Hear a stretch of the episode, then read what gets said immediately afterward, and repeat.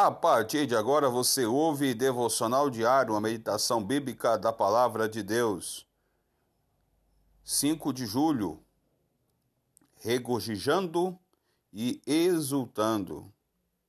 Portanto, os que sofrem segundo a vontade de Deus, confia suas almas ao fiel Criador, praticando o bem. 1 Pedro 4, 19. Alguém que voluntariamente escolha sofrer não deve estar em imperfeito juízo ou em juízo perfeito. Isso não é normal, pois cada um busca com diligência viver da melhor maneira possível nesse mundo. No entanto, quando as Escrituras falam de ser participante das aflições de Cristo, claramente está ensinando que é sempre bom decidir pela vontade de Deus, mesmo que a escolha comprometa nosso bem-estar físico transitório. Amados, não estranheis a ardente provação que vem sobre vós, para vos experimentar, como coisa estranha vos acontecesse. Mas regozijai-vos por seres participantes das aflições de Cristo, para que também na revelação da sua glória vos regozijeis e exulteis. 1 Pedro 4, 12 ao 13. Tentar interferir na disciplina de nossa vida ou de outro irmão é, no mínimo, um desgaste e uma ingerência. Se primarmos por agradar a Deus, devemos nos permitir ser fortalecidos e amadurecidos pela disciplina do Senhor, permitindo que os nossos irmãos também tornem fortes e amadurecidos para Deus através da provação. Imaginamos que na hora da provação de outro irmão, fazemos bem quando ficamos compadecidos dele.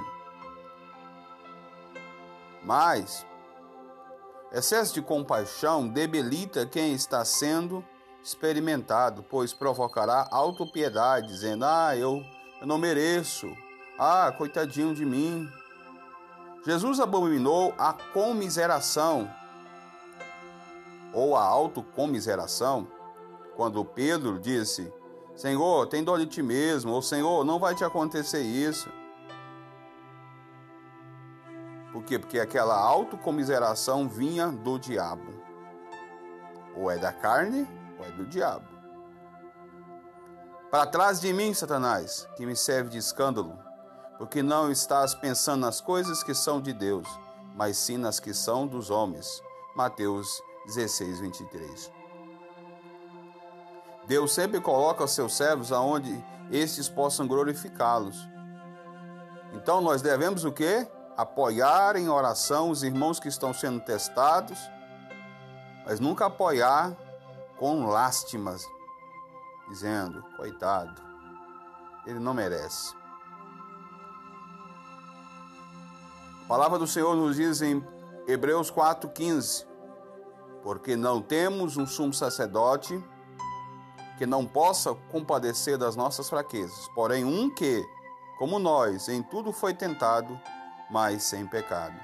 Todo aquele que anda em harmonia com o Salvador há de compreender as ações de Deus através do seu Espírito em si mesmo e a ação de Deus na vida de outro servo.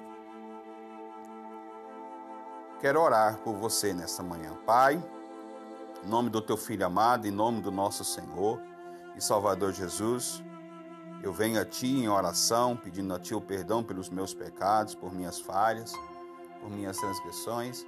Em segundo lugar, quero apresentar a vida deste irmão, a vida desta irmã, deste homem, desta mulher, deste que haverá de ouvir este áudio. Pai, eu estou a te pedir, Senhor, que o Senhor, ó Pai amado, venha dar graça, venha dar força, para que ele possa suportar a provação. Pois a provação ela não vem para nos matar e nem para nos derrubar, mas para nos fortalecer e nos amadurecer. Meu Deus amado, nos ajude a vencer o teste que o Senhor faz conosco aqui nesta terra. para que depois sejamos aprovados por ti. Pai, obrigado por tudo nesta manhã.